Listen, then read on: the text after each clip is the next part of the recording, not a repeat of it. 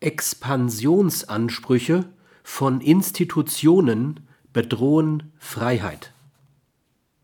Besonders gefährdet werden Freiheit und Würde durch Expansionsansprüche von Institutionen an ihre innere und äußere Umwelt. Institutionen bedrohen in mindestens zweifacher Hinsicht personale Freiheit.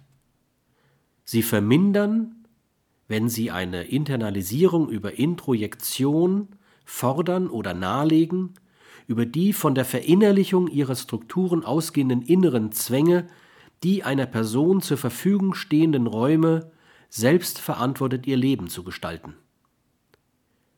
Sie vermindern über ihren Zwang, nach innen zu expandieren, das heißt, immer mehr Interaktionen von Personen oder Gruppen, ihrer inneren Umwelt zu regulieren, durch äußere Zwänge ebenfalls die Möglichkeiten selbstverantwortlich abzuwägen